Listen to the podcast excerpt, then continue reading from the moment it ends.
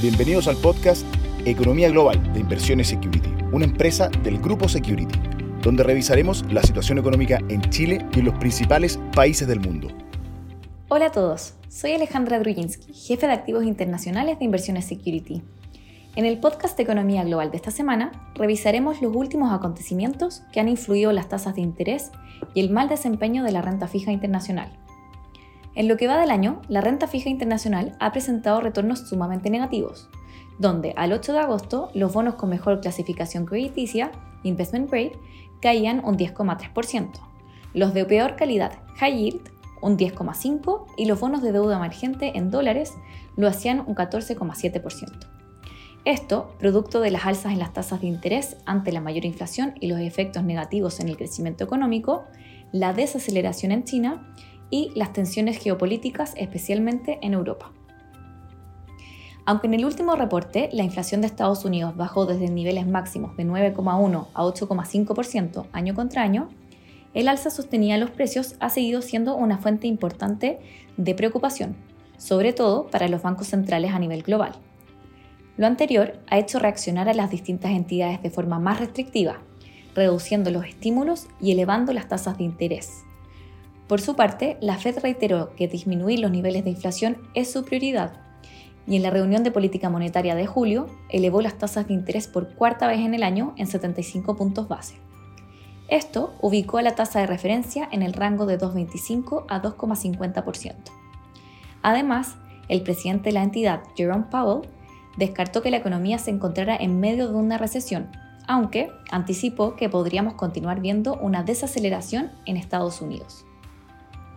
En línea con esto, la tasa del bono del Tesoro americano a 10 años ha subido 125 puntos base en 2022, llegando al 2,75%.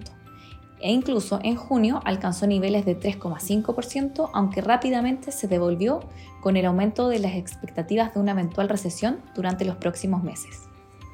En definitiva, la fuerte alza en los precios, las disrupciones en las cadenas de suministro, las tensiones en la guerra de Rusia con Ucrania y la desaceleración en la economía china han aumentado la incertidumbre de los inversionistas, que están esperando una desaceleración en las mayores economías a nivel global.